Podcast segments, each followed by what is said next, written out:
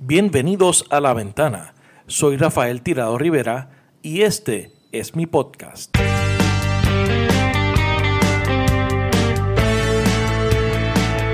Bienvenidos al episodio número 29 de La Ventana. Gracias a todos siempre por la sintonía. Esta semana tenemos de invitado al alcalde de Cuamo, Juan Carlos Tato García. Con Tato dialogamos sobre sus inicios en la política, que fue lo que lo llevó a aspirar por primera vez a un cargo electivo allá para el año 2000. Hablamos sobre el estado de los municipios en Puerto Rico y las amenazas a su operación y al futuro de esto. discutimos los retos que tienen los municipios y las alternativas que maneja la asociación y la federación de alcaldes para atender estos retos de cara al futuro. También hablamos sobre la situación dentro del Partido Popular Democrático. Me dice que con el campo actual de aspirantes, si David Bernier decide aspirar a la gobernación por el Partido Popular Democrático, sería el candidato victorioso en la contienda primarista que se avecina. También nos dice que está considerando una candidatura al Senado por acumulación. Así que los invito a escuchar este diálogo interesante con el alcalde de Cuamo. Tato es ciertamente uno de los mejores alcaldes de Puerto Rico y tiene eh, mucha información, mucha visión y mucho conocimiento que aportar eh, a la discusión pública y lo tratamos de, de recopilar esa, esa visión en esta entrevista. Aprovecho para darle las gracias a todos los que han eh, descargado este podcast durante los pasados meses que estuvimos de receso. Y con este episodio número 29 eh, regresamos oficialmente durante los próximos viernes a traerle invitados y conversaciones interesantes. La próxima semana tendremos de invitadas a eh, un grupo de mujeres que está detrás del proyecto 85 que busca que las mujeres se integren a las políticas eh, bajo el lema Corramos Nosotras. Eh, tienen de hecho el próximo 4 de mayo un taller para mujeres interesadas en aspirar a puestos políticos independientemente del partido, la ideología o el cargo que sea. Así que los invitamos a buscar información eh, para esa actividad que será el 4 de mayo. Pueden visitar eh, proyecto85.com y también a través de las redes sociales pueden buscar más información sobre las actividades que estarán llevando a cabo en los próximos meses. Eh, nuestro episodio saldrá al aire el próximo viernes 3 de mayo. Como siempre, te invito a que me sigas a través de las redes sociales. Búscame en Facebook, dale like a mi página. Eh, búscame como Rafael Tirado Rivera. En Twitter, búscame como arroba rtirado. Y a través de mi cuenta de Instagram también, arroba rtirado. Recuerda que La Ventana se publica todos los viernes a través de tu aplicación favorita para escuchar podcasts, tales como Apple Podcast y Google Podcast. Este episodio también lo podrás ver en su totalidad a través de mi página de Facebook y a través de YouTube. Búscalo como Rafael Tirado Rivera también a través de YouTube para que puedas ver el video de esta entrevista. Por último, te invito a que buscas y leas mi blog titulado Así las cosas que publico los martes a través del nuevo día.com. Esta semana el título de la entrada es Hemos sido engañados sobre el tema de educación, las investigaciones federales en contra de Julia Keller y la intervención eh, de elementos conservadores en el Departamento de Educación. Así que ahora los dejo con la entrevista al alcalde de Cuamo, Juan Carlos Tato García. Juan Carlos García Padilla, alcalde, Gracias por estar en la ventana. Bienvenido. Un honor, para mí estar contigo aquí. Alcalde, este, usted proviene de una familia de servidores públicos. Yo vengo de una familia donde mi abuelo materno eh, fue comerciante del pueblo de Coamo, agricultor, eh, fue electo representante a la Cámara Y luego fue... Eso fue, luego fue representante. Sí, fue electo eh, representante, luego fue presidente de la legislatura municipal, el alcalde murió y fue dos años alcalde. Y luego sale electo al Senado por el distrito de Ponce, cuando Cuamo pertenece a Ponce en el 64, se retira, se retira en el 68. Es el único servidor público que tenemos en la familia, amén de mi hermano mayor Tony, que entonces pues eh, comenzó como profesor de la universidad. Pero eh, el ala del servicio público es por el ala de, del papá de mi mamá. O sea, que no había un plan maestro de su papá y de su mamá de ustedes controlar el país desde Cuamo. No, mi papá siempre trabajó en la industria, eh, en la manufactura, eh, y mi mamá fue ama de casa. O sea que la vena política viene por el lado de mi mamá, de, del, abuelo, del papá de mi mamá, y su mamá, mi abuela, que era más política que mi abuelo. Este, de ahí viene esa, esa vena eh, popular que tenemos nosotros allá en Cuamo. Y entonces siempre, eh, siempre de la familia. Siempre de Cuamo, siempre de Cuamo. Siempre de. Este, ¿cómo? Yo sé que tú estudiaste Derecho. No, Alejandro estudió Derecho. Tony estudió Derecho, que es el mayor. Eh, yo estudié Administración de Empresas. Administración de Empresas. Sí, una maestría en Recursos Humanos. Ok, y trabajaste en BFI. Trabajé en BFI en Ventas y Mercadeo ocho años, casi nueve Luego pasó a la alcaldía. ¿BFI existe todavía? BFI la compró eh, Ways, una compañía más pequeña en Estados Unidos, algo raro. Eh, y en Puerto Rico ha reducido sus operaciones bastante. Que ese, que es interesante porque es uno, uno de los retos más importantes que tienen las ciudades, el tema de, de, los desperdicios sólidos, qué hacer con ellos. Definitivamente es un reto que tiene el país. Eh, prospectivamente, ¿verdad? Eh, los vertederos ya llegando a su vida útil, terminando su vida útil, pues nos trae una complejidad que tenemos que resolver eh, rápido porque ya se está poniendo difícil, especialmente en área norte.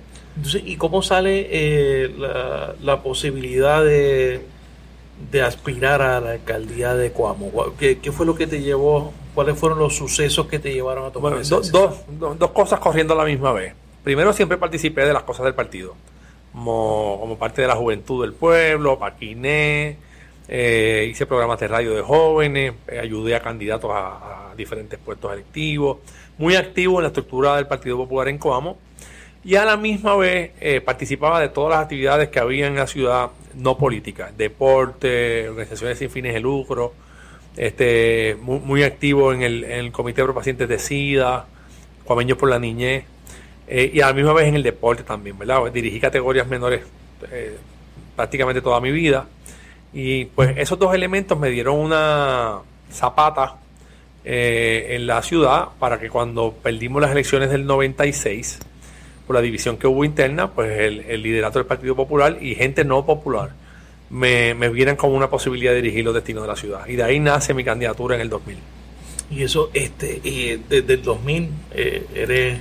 Yo soy presidente del Partido Popular desde el 97. En octubre del 97 asumí la presidencia del Partido Popular en Coamo. El año después de la elección. El año después de las elecciones y desde ese entonces este, estamos aquí eh, tres años como presidente y después salí alcalde. ¿Y cómo, cómo es eh, el día a día de un alcalde de una ciudad como, como Coamo? Pues mira, son etapas, ¿verdad? Pero es complejo, todos los días surgen diferentes situaciones eh, del micromanagement, ¿verdad? que son situaciones pequeñas, eh, que un municipio con un presupuesto pequeño tienes que atender y que tienes que estar bien pendiente, porque si dejas que las micros se conviertan en macro, tienes muchos frentes de batalla que atender. O sea que yo estoy bien pendiente de las cosas pequeñas, que son, eh, para algunos no es, se, se concentran más en lo macro, pero para mí es bien importante la petición que hizo Ciudadano el día anterior, la semana pasada, cómo están las, las boletas de servicio según, según se solicitaron, cómo vamos en la eficiencia de atenderla y resolverla, desde atender la situación fiscal del municipio, ¿verdad? de que se controlen los gastos y de que no gastemos más de lo que ingresa, y además crear iniciativas para poder desarrollar la ciudad en los diferentes renglones económico, social, deportivo, cultural. Eh, y más atender la gente, ¿verdad? más visitar las comunidades. Eh, eh, a mí me gusta mucho, me, me, me, me llena de mucha eh, alegría y compromiso hacerlo. Y, te consume, te consume un día y te consume parte del próximo. Yo me imagino que, debe haber muchas eh, satisfacciones. Hay muchas satisfacciones. Se trabaja más sábado y domingo. Sí. Que yo prefiero coger lunes y martes libre porque sábado y domingo las comunidades requieren tu presencia en las diferentes actividades. Posiblemente el lunes y el martes no, son, no eres tan eh, importante para la gente como es el sábado y domingo. O sea que en ese balance de, la ecuación, pues uno tiene que saberlo atender porque, porque los sábados y domingos son bien importantes. Sí, porque tienes que adaptarte a la cultura de la gente. A las actividades de la gente, al calendario de la gente. El calendario no es tuyo. Tú puedes hacer un calendario de lunes a viernes eh, a base de una actividades que tú puedas desarrollar, pero sábado y domingo son las actividades que las actividades, las comunidades planifican y que tienes que atender definitivamente es fundamental. Claro. Y, entonces, eh, muchas satisfacciones de, ese trabajo de alcalde, de, alcalde de una ciudad como es, como es Cuamo, que se ha convertido en una pequeña ciudad, ¿no? Eh, ciertamente una de mis favoritas. Gracias. este, por diversas razones. Pero ¿Cuál, cuál ha sido el, los momentos más difíciles como alcalde? Yo creo que el momento más difícil fue el, el, día el otro día de María. ¿Por qué? Porque uno no sabía por el plan estaba hecho y Ilma me ayudó mucho. Cuando llegó Ilma, eh, al otro día de Ilma, que en Cuamo no pasó casi nada, eh, yo, yo, me quedé acomodado. Oye, si hubiese venido, me hubiese cogido por este lado, por este lado y por este lado y no estaba preparado. Lo que hicimos fue revisar el plan de emergencia eh, en esa semana eh, que nos dio en lo que llegaba María. Y gracias a Dios el plan funcionó a la perfección. Pero al otro día de María, o ese día por la tarde, cuando uno empezaba a transitar las carreteras del pueblo y tú no sabías si era teléfono o era electricidad, no, en ese momento la, la, la, el impacto visual era tan fuerte, ¿verdad? las emociones eran tan fuertes que tú no sabías distinguir si era teléfono o electricidad. Tú no sabías distinguir, eh, tú veías todo destruido, eh, ¿verdad? Porque era una detrás de otra. Y tú dices, ¿por dónde yo empiezo esto? Porque por esta carretera no puedo transitar, eh, comunidades totalmente que no, no había paso. nada, llegamos al centro de mando, organizamos y el otro día comenzamos a trabajar temprano en la mañana según lo habíamos planificado. Pero, pero fue uno de los días más eh, con más estrés que yo he vivido en la alcaldía, más difíciles, eh, ante tanta necesidad, poco equipo, eh, pero nada, había mucho corazón y lo más impresionante fue la cantidad de empleados que llegaron a decir presente, de hecho, muchos de ellos que perdieron sus casas. O sea que hubo un compromiso bien grande, pero definitivamente es el día que más me ha marcado a mí como alcalde en los 18 años que llevo allí en la alcaldía. Mucha, ¿Cuántas casas se perdieron cerca de María? En Cuamo, casi las 400 casas llegamos, ¿verdad? De pérdida total, este, más las destruidas, más las parcial destruidas. Eh, un escenario difícil, especialmente las carreteras. Eh, tanto poste, tanto cable en el piso. Yo decía, Dios mío, aquí la luz no va a llegar en años. Este, nada, cuando empezamos a hacer inventario era más teléfono que, que energía eléctrica aunque sufrió mucho la, la, infraestructura de energía eléctrica, especialmente la de entrada del pueblo. Eh, pero nada, eh, fue, fue impresionante, fue duro, fue traumático, fue wow, ¿y qué hago ahora, verdad? Con, esto que no me toca a mí, que, que, yo no tengo equipo para trabajarlo, que es lo eléctrico, que, que a la misma vez, como depende, el agua potable depende 100% de energía eléctrica. Por bombas. Por, todo es bombeo. Un, un escenario bien difícil, pero salimos a flote, gracias a Dios. ¿Y el gobierno en Coamo, el gobierno central? El gobierno llegó a la, a la semana de ya haber comenzado el proceso de recuperación. Eh, yo las carreteras que veía que era imposible con la maquinaria del municipio poder abrir paso, contratamos inmediatamente compañías privadas eh, y las que nuestras se fueron a las áreas más fáciles eh, o menos difíciles este y comenzamos a limpiar. Yo lo que decía a los muchachos es, tenemos que sacarle la crisis a la gente de la cara ya tanto las municipales, las estatales, la basura, los escombros, vamos a empezar a recoger rápido. Yo creo que fue de las decisiones más acertadas. Luego, cuando comienza el proceso de, contratar para la limpieza de escombros, ya el municipio ha hecho bastante.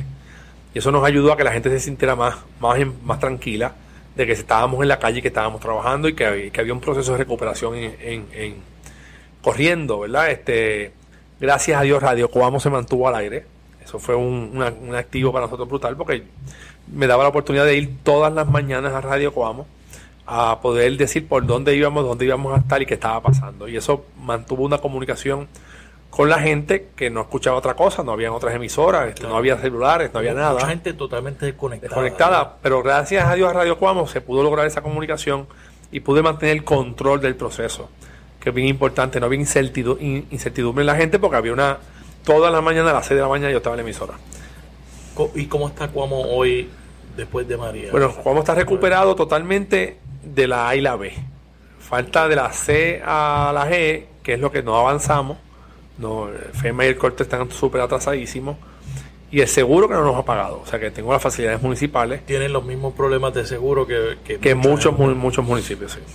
Eh, alcalde, eh, luego de María yo creo que se han, han ocurrido dos cosas la gente vio la importancia de los municipios como ese gobierno cercano, esa, esa mano amiga cercana de, la gente y de las comunidades. Y por otro lado, ahí se ha recrudecido una ofensiva precisamente en contra de los municipios.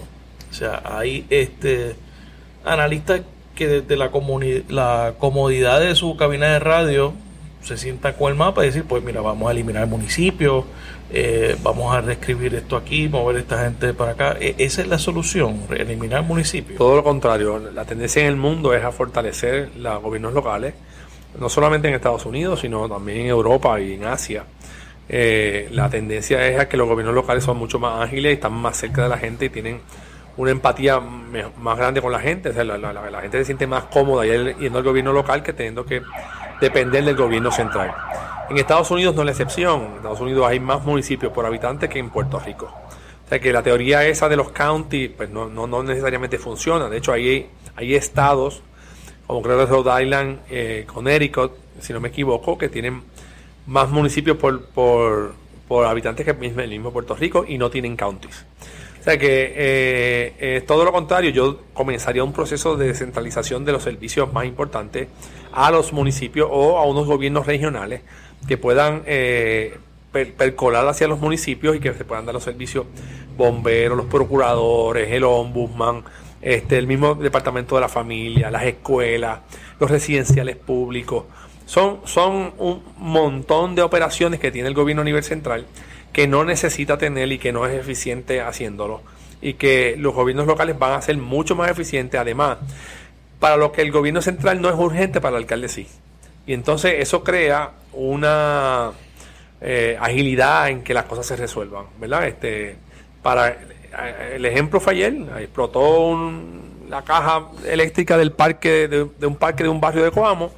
Ese parque pertenece al Departamento de Recreación y Deporte pero ya no existen ni las regiones prácticamente, no tienen eh, personal. ¿Quién, ¿Para quién era urgente resolver lo del parque? Para mí. ¿Por qué? Porque ahí hay juegos de soporte todas las noches.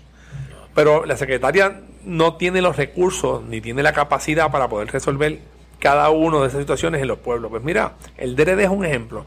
Puedes mantener una oficina adscrita al gobernador que maneje los asuntos eh, de recreación y deporte en el país, pero ese departamento ya no tiene sentido. Claro, porque esa actividad al final del día se da en la ciudad. Se da en las ciudades.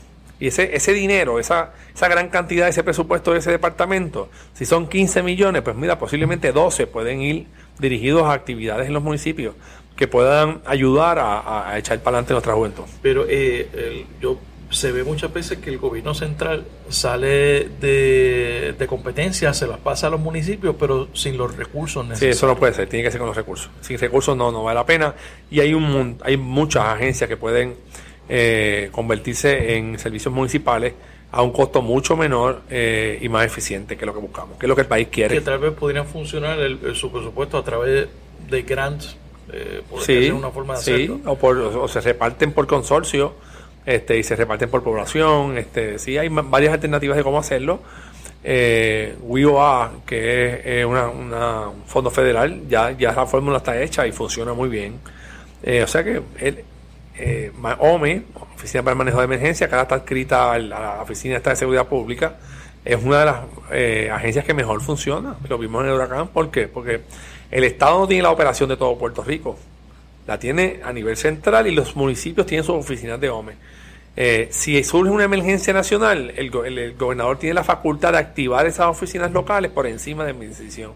Y así, fue, yo, así yo haría con bomberos, así yo haría con eh, educación, con eh, residenciales públicos. O, sea que esa eh, esa capa del, del, condado que se quiere crear, no, eso no, es lo que funciona. No, no, no, no, va a funcionar y va a empobrecer más el país. Va a empobrecer más algunas áreas del país. Va a ser más rica otras. las metrópolis las va a ser más ricas. ¿Por porque centraliza los recursos y, lo, y, lo, y, el personal en esas metrópolis. Entonces deja desprovisto de un montón de servicios a esos áreas rurales, esos pueblos de la ruralidad. Por ejemplo, la Junta pasaría a ser parte de Ponce. Según la propuesta del gobernador, la Junta solo mantendría una oficina de servicio ciudadano. Nada más. Todas las operaciones de ese municipio pasarían a Ponce. Entonces deja desprovista a una, a una gente que vive en el pueblo de llamado la Junta sin los servicios directos de que ahora mismo provee el municipio.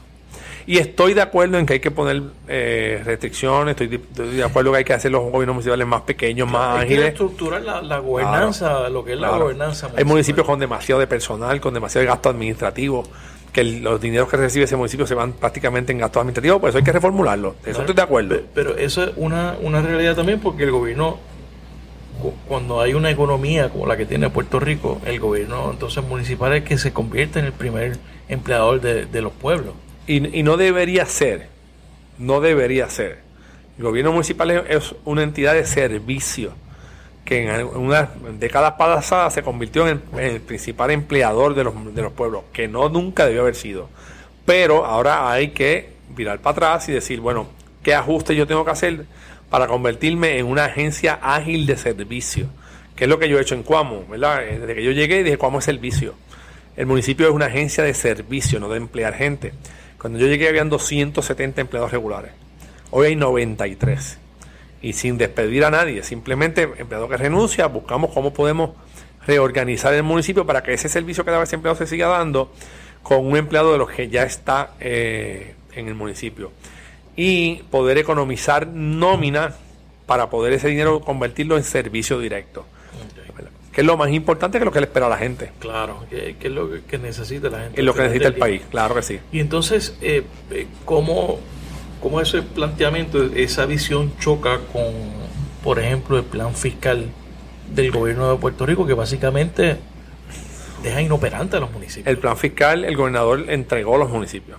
En el plan fiscal, el gobernador entregó a los municipios. Para, que la gente entienda qué es lo que va a pasar, cuándo va a pasar, qué, cuáles son los efectos de ese plan fiscal. El plan fiscal, eh, lo que hizo el gobernador fue que todas las excepciones por las cuales el Estado pagaba, cuando se creó el, aparato de gobierno, el Estado le dijo a los municipios, no cobres esto, no cobres esto otro, no cobres esto otro, da exención a las casas menos de 15 mil eh, eh, solamente te voy a pagar, eh, no cobres esto, yo te voy a pagar por, por, por eh, viene una fábrica, no le cobres muebles, yo te voy a dar una exención, yo te voy a dar, unos chavos aparte por eso.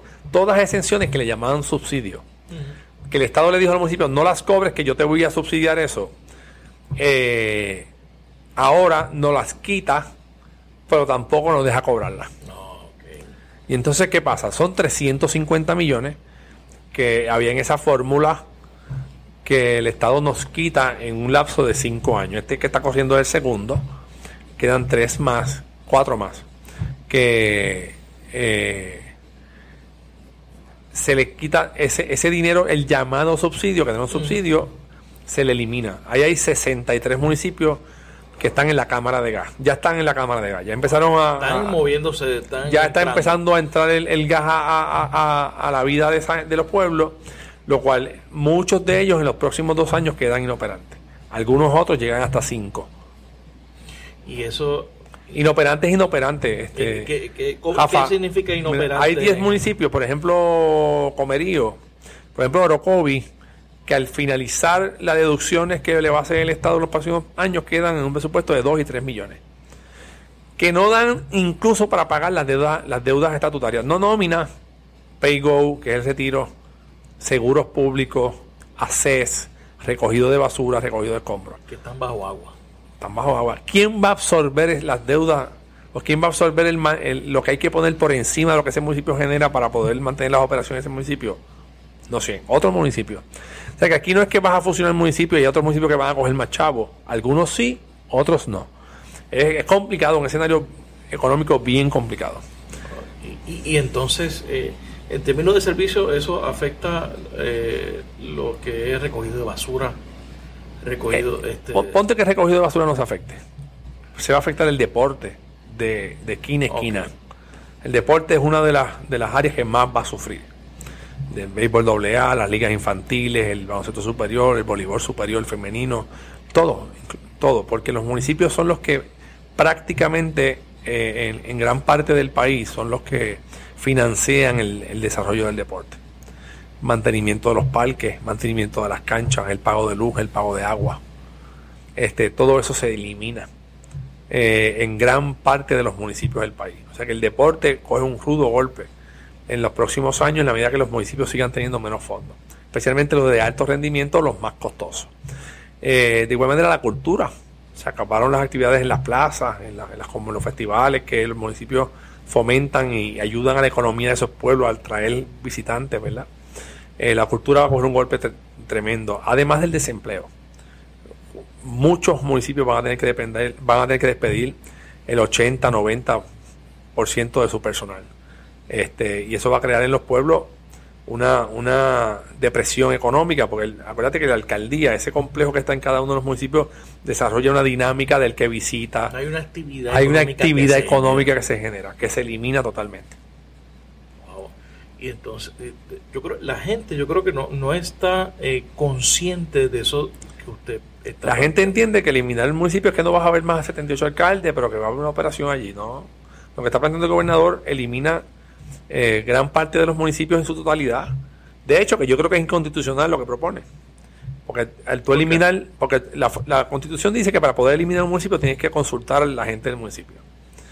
Eh, lo que está haciendo el gobernador es estrangulando económicamente y eliminando el gobierno local.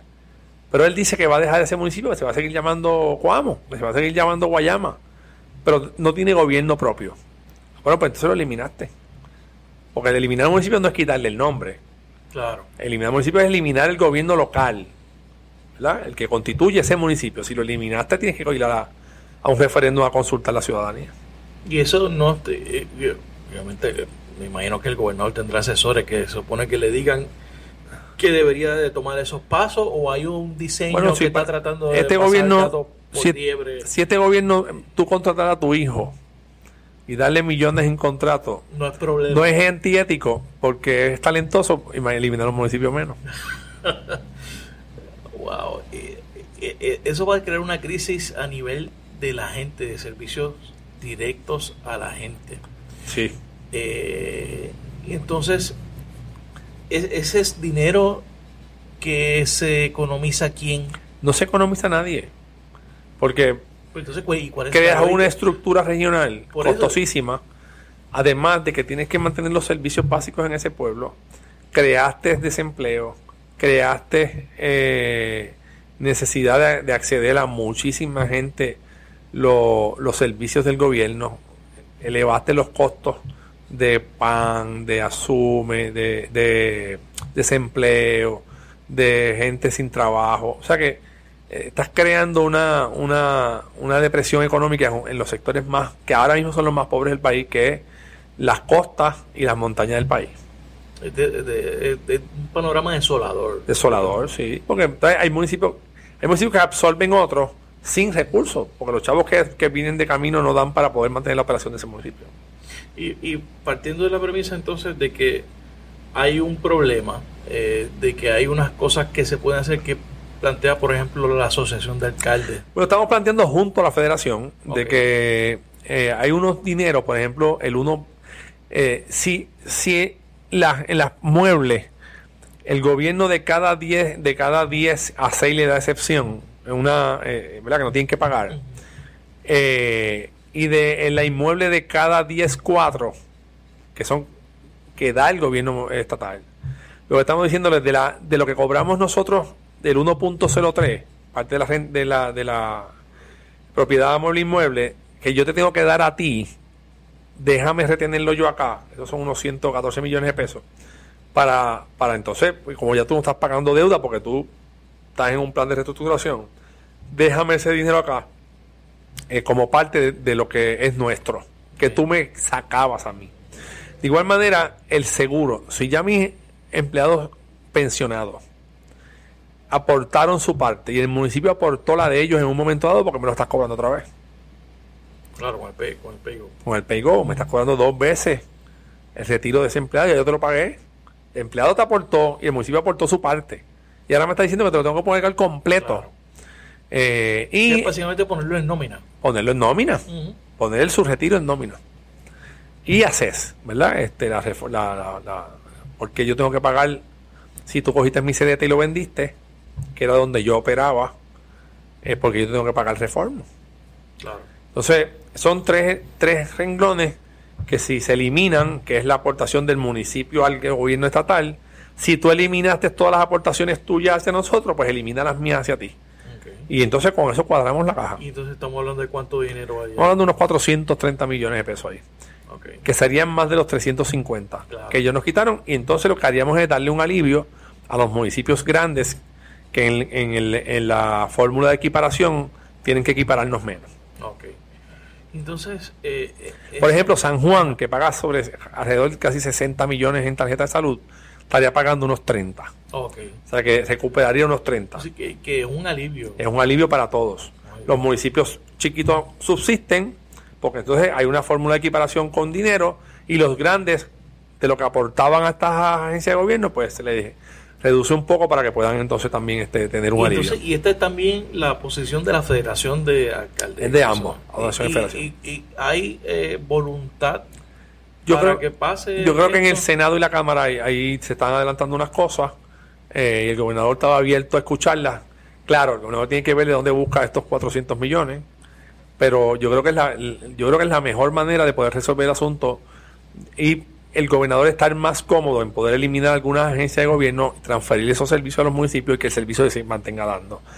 Como está estructurado y como lo quiere estructurar, no va a funcionar. Quien va a sufrir es doblemente. La gente porque va a dejar de recibir servicios y el gobierno porque se va a volver loco porque no va a poder ser eficiente. Van, eh, ya van básicamente dos años. Van dos años y medio casi. Dos años y medio de, de- de- del gobierno. que Le quedan dos mensajes de Estado. Y la situación ahora del gobierno es bien es trágica. ¿Cómo, Eh, cómo lo evalúa? trágica. La, la- busca- ahora mismo en seguridad no tenemos cabeza, en educación tampoco, y en salud cada día aparecen más chichones, ¿verdad? Este, que son los tres elementos básicos. El desarrollo económico dependimos de María, ya está viendo como por ejemplo una multinacional como eh, o una industria que generó mucho chavo en María, Home Depot, ya están bajando las horas de los empleados, las ferreterías están vendiendo menos, porque ya el boom de María, de la ayuda individual, se acabó eh, y ya comienza otra vez la economía a retraerse un poco. Y la sentimos, la vemos. Entonces, ¿qué pasa? El desarrollo económico, que dependió de María y depende de los fondos CDBGDR, ya vemos que el gobierno federal no va a hacer tan nada como dijo que iba a hacer, que van a regular aún más todavía el desembolso de los mismos, y o sea que no va a venir tan rápido eh, los chavos, ni con la fluidez que entendíamos que iba a venir. O sea que tenemos un problema serio económico, no tenemos una plataforma nueva de desarrollo económica, seguimos en lo mismo, eh, dependiendo de, de las mismas áreas, eh, y vemos un país con muchos problemas, especialmente de estructura de gobierno, ¿verdad? de cómo, cómo ese motor, cómo esa gerencia va a mover esto. Ahora mismo vemos el equipo del gobernador un poco eh, en una situación bien difícil. Yo me pregunto, eh, la pregunta es por qué. Si, es un, tema de desconocimiento de la forma en que funciona el gobierno o llegaron con muchos planes que no supieron implementar eh, o simplemente no tienen capacidad administrativa porque yo toda la semana sale un escándalo nuevo, sale un tema nuevo. Una combinación de, de- de ambas, ¿verdad? Yo creo que eh, la, la guerra po- política interna también los, los- los- ha golpeado duro. Eh, falta un poco de calle en términos de, de administración, ¿verdad? De cómo manejar el aparato gubernamental. Eh, y eh, vemos, eh, después de los golpes de las renuncias de seguridad y educación, que como que no se puede enderezar la nave, ¿verdad? Con un golpe fuerte que, que lleva la nave de lado. ¿Cómo fue su relación con la secretaria? Que Pues muy buena, ¿sabes? Sí. Sí, eh, te- tengo que decir que muy buena, siempre fue accesible, siempre atendió nuestras llamadas y de hecho nos no atendía en su oficina. Eh, la de pesquera no te puedo decir lo mismo, pero, pero muy buena con ella. Y entonces, eh, dentro de, mirando al Partido Popular que se prepara para una primaria eh, para gobernación, ¿ya usted identificó un sustituto al gobernador? Mira, te voy a decir mi, mi, mi radiografía. Mi radiografía en estos momentos es que si la primaria de hoy la, debe estar ganando Charlie Delgado. Eh, y eh, si David entra a la carrera, yo lo, lo veo ganando. Es lo que siento de la gente y lo que palpo del liderato. Eh, lo que veo hasta ahora. Eso, es, premisa aquí. La este, Charlie estaría ganando cerrado, ¿verdad? En una contienda cerrada con Carmen, con Eduardo y con Roberto. Dentro del campo actual. Dentro del campo actual. Este, claro, pero las primarias no son hoy. Son, falta mucho tiempo por recorrer. Este, pero tienen que estar, tienen que ponerse un poco más activos los candidatos que están corriendo. Y hay mucha gente esperando si David va a. Veo, veo en, incluso en los mismos alcaldes. Sí. Veo muchos alcaldes todavía con el freno pegado esperando cuál va a ser la, decisión final de David, si va a correr o no va a correr. O sea que ese es el escenario que hay ahora mismo. Tienen que ponerse las pilas, ¿verdad? Tienen que ser más enérgicos, tienen que ser, especialmente en el, proceso de fiscalización y de comenzar a presentar alternativas.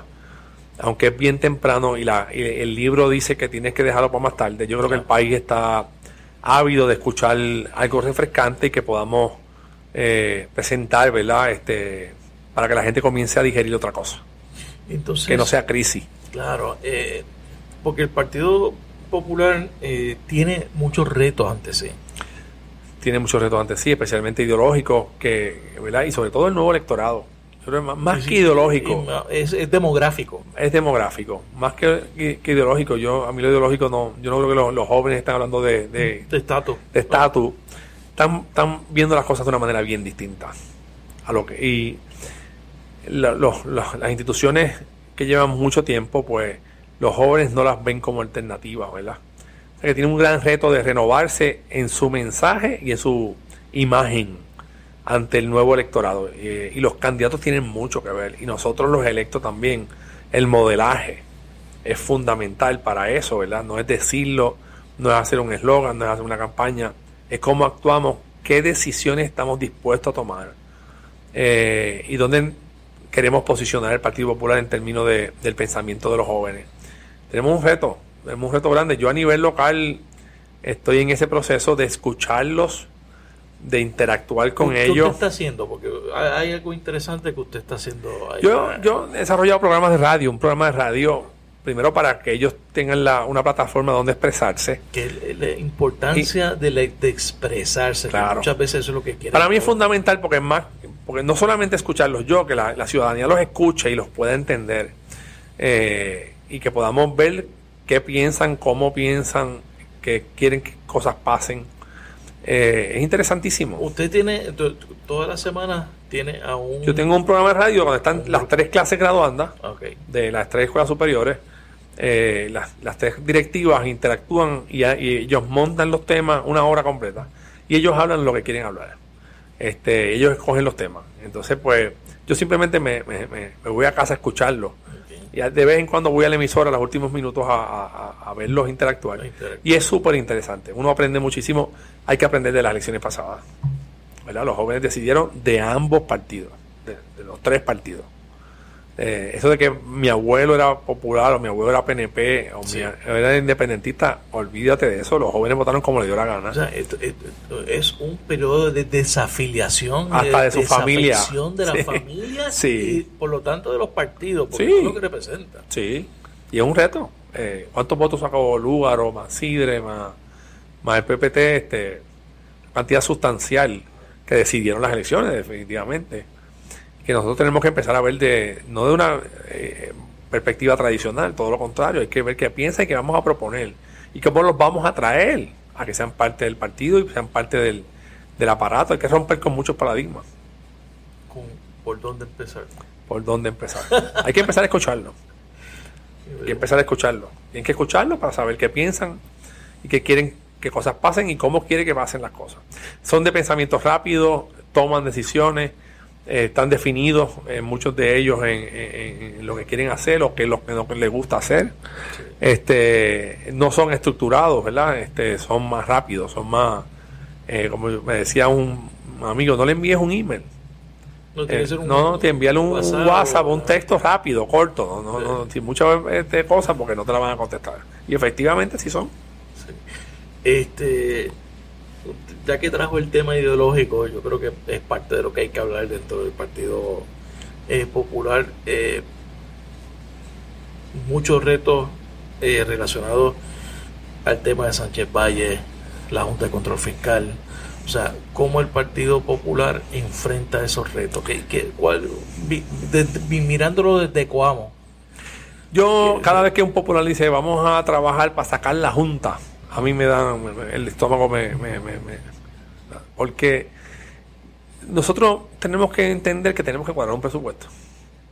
Entonces, preferimos hablar de la Junta a hablar del pueblo de que tenemos que cuadrar un presupuesto. Que no tenemos, si no tenemos la capacidad de cuadrar un presupuesto, pues vamos a tener muchas juntas. Eh, y a mí me gustaría más escuchar al Partido Popular hablando de cómo vamos a cuadrar el presupuesto y cuáles van a ser las prioridades del gobierno y que inmediatamente logremos eso, la Junta se va, se tiene que ir, porque así es la ley. Una vez eso pase, entonces nosotros podemos comenzar a, digo, yo comenzaría ya desde antes un diálogo con el Congreso de Estados Unidos, de definición. Dime, vamos a hablar, vamos a sentarnos, vamos a hacer como, fue unos años atrás, cuando el proyecto de Bennett Johnson creo que fue. Vamos a sentarnos, en, vamos a pensarnos en la mesa y dime que, hasta dónde podemos llegar, cada una de las fórmulas. Si es hasta del 1 al 10 el Partido Popular llega hasta el 7, pues los populares tendrán que decidir si estamos conformes con un 7. ¿Qué es eso? Bueno, pues mayores poderes autonómicos, eh, algún grado de soberanía, X, lo que fuese. Y si no, vamos al próximo paso. ¿Cuál es? ¿Estadía sí o no? Pues estadía sí o no. Yo no tengo problema con eso. Ah, porque no, podemos seguir eh, manteniendo a, los puertorriqueños en esta lucha y que las decisiones que se toman a veces en gobierno por el estatus nos matan, la 936, este, ahora mismo el caso del IBU, ¿verdad? No salimos del IBU porque el IVA no es compatible con el sistema financiero de Estados Unidos, pero es que el IVA de los 190 países, 160 tienen el IVA y es mucho más efectivo, el IBU no capta, el IBU se va de en todos los pueblos de Puerto Rico a, a diestra y siniestra.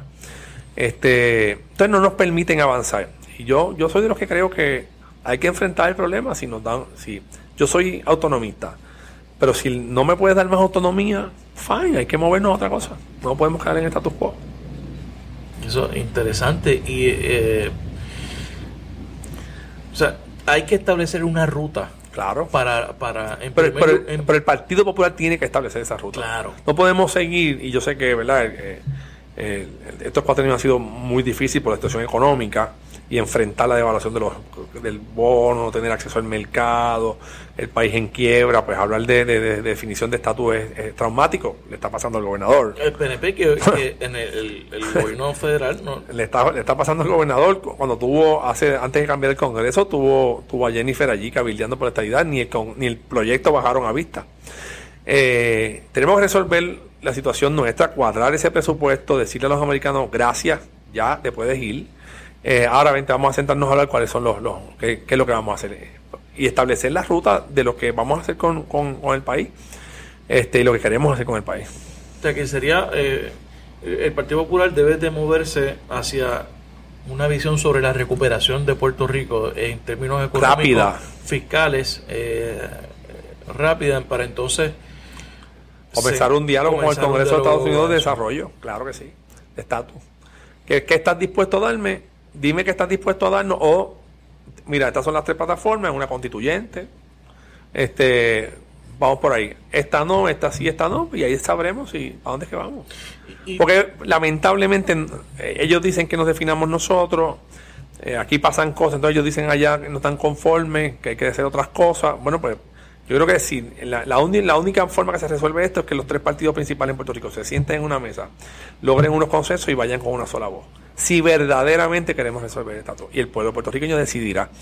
Yo no comprendo por qué los estadistas que se podrían ver en una mejor posición eh, en términos plebiscitarios que nosotros en estos momentos, quieren irse solos eh, cuando tienen el, el, mejor momento para unir, sentar todo el mundo en la mesa, ir allá y decir, bueno, el que gane, es el que... Yo, yo, todavía no los entiendo. Todo lo contrario. Sí, una, una oportunidad perdida. Perdida. Porque tienen la oportunidad y, en bandeja de plata para decir, no, no es verdad. No está así o no, vamos, vamos, vamos, vengan a ser populares, vengan a ser independientes, vamos a definir la fórmula, vamos para allá. Y vamos a un plebiscito. Donde estén las tres fórmulas que tú quieras poner. y la que gane, hay que defenderla, pues, como pasó con el ELA. Claro. Eh, pero eh, esa, esa visión muchas veces, la, que usted plantea, tiene mucha resistencia a veces dentro del Partido Popular porque nos da miedo, a los populares le, da miedo hablar del tema o, o, el qué dirá el americano cuando nos responda de lo que queremos hacer. Hay que enfrentar la realidad. O sea, llegó ese momento ya. Sí, hay que enfrentar la realidad, hay que enfrentarla, echar para adelante. Sí, hay que hacerlo. Yo creo que Puerto Rico, es más con esta situación que estamos viviendo, el atropello que está haciendo el presidente con Puerto Rico, ¿verdad? En términos generales. También nos los hemos buscado. Claro. ¿Verdad? Por, por los mal manejos de los, de los fondos. Lo que, te están, lo que nos están diciendo no, no, es, mentira. Claro. Eh, es una verdad dolorosa. Acusar al presidente de, muchas mentiras, pero de muchas verdades que ha dicho últimamente sobre sí, Una verdad, una verdad dolorosa. Y entonces tenemos que tomar la decisión si queremos seguir dentro de una relación este, abusiva o hacer otra cosa. Definitivamente. Eh, alcalde, eh, va a estar en la papeleta nuevamente como candidato a alcalde. Estamos en un proceso de evaluación, ¿verdad? A mí me encanta ser alcalde. Yo creo que es la posición más, como decía Sila, la, la posición más linda que hay dentro de la política. este Y la verdad que uno tiene unas eh, gratificaciones grandes. Eh, eh, grandes satisfacciones. Pero el, tiempo, el tiempo corre. Este, vamos a ver qué se resuelve con lo de los municipios. Y va a ser va a pesar mucho sobre mí si, si corro para el Senado o me quedo en Juan. O sea que lo está evaluando. Sí, lo estamos evaluando. Por acumulación. Sí, lo estamos evaluando. Pero va a depender mucho de lo que pase con los municipios. Eso va a ser determinante. Sí, porque yo creo que la legislatura, los legisladores de distrito, tanto en Cámara como en Senado, no, yo creo que tienen que comenzar a entender que son legisladores de distrito y que defienden un distrito. Que cuando tú eres senador de distrito, tú tienes que, tu manera de pensar y tu proceso de negociación en ambos puertos tiene que estar dirigido a que tu distrito sea beneficiado. Tienes que tomar en cuenta. Claro. Entonces, eh, Puerto Rico tradicionalmente, a lo mejor, qué sé yo, no, no, no puedo echar culpa, pero nos convertimos en legisladores, entonces nos empezamos a discutir asuntos nacionales. Pero no defendemos los asuntos distritales y las zonas regionales en términos eh, general. El sur en la montaña son están en depresión económica grandísima, especialmente después de la 936. O sea, que, esto, no es de ahora, no, no es después de María. La realidad es que el país está en depresión económica ya vamos para 15 años. Ya vamos para 15 años, pero se, se, manifiesta en el sur y en el centro de una manera extraordinaria. Y tú lo ves en Ponce. Ponce, Ponce está... Eh, una zona de guerra. Una zona que nadie reconoce esa Avenida de las Américas. Eh, de tanta vida y tanto negocio a, llena de locales vacíos y abandonados frente a una de las universidades más grandes que tiene el país, que es la Universidad Católica. Eh, y tú ves eh, esa costa de, Guayama hasta Huánica, mucha pobreza y, poco empleo. y se ha centralizado más la operación económica en el área metropolitana. y los legisladores tienen que atenderla. Este, tienen que, sí, vamos a aprobar tal proyecto, pero lo cual es el plan de desarrollo para esta zona, que sea puntual, un plan de desarrollo que tenga los recursos, asignen los recursos y que se pueda trabajar junto con los alcaldes en proyectos medulares de desarrollo económico, yo creo que es fundamental y eso me apasiona mucho también, me, ha, comenzado a llamar la atención, porque a veces tú llegas aquí a San Juan y como no te entienden o no. Es como si tú vinieras de la, de la luna. Sí, es que en la isla, ustedes viven en el continente porque dicen de qué parte de la isla tú, vienes, ¿verdad? ¿De qué pueblo tú eres? Y de Juan. Este, se vive una, se vive en dos Puerto Rico y la verdad es que hay que trabajar con eso. O, sea que una posibilidad sería senador por acumulación o por distrito. No, pero a mí me gusta más por acumulación. Pero sería, sería eh, enfatizar me gustaría que se enfatizara, si no fuese yo, en, los desarrollos regionales de verdad. Porta Caribe, eh, Porta del Sol, que no se queden. Y creo que fue un proyecto de Cirilo, tu hermano. Sí. este, que, no, que, se quedaron en, en, comenzaron a trabajar y después se detuvo, ahora no se le asignó más recursos. Eh, y son proyectos que hay que darle continuidad, hay que darle, son proyectos buenos, que hay que identificar esa zona, asignarle recursos y que el Estado sepa que hay que asignarle recursos. ¿Para cuándo estaría tomando esa, esa Yo creo para finales de, ahora para, una vez, si se aprueban estas enmiendas a las leyes, pues mm, creo que me quedo, si no se, si no se aprueban estas enmiendas a las leyes, pues eh, hay que tomar decisiones en términos generales porque definitivamente los municipios no van a tener eh, vida útil. Bueno, alcalde, gracias por estar en la ventana. A la orden siempre, un placer. Vamos a la orden. Gracias por escuchar este episodio de La Ventana. Sígueme en las redes sociales, búscame como Rafael Tirado Rivera en Facebook, en Twitter, en Instagram. La Ventana es una producción de Change Lab Media para Rafael Tirado Rivera. Hasta la próxima.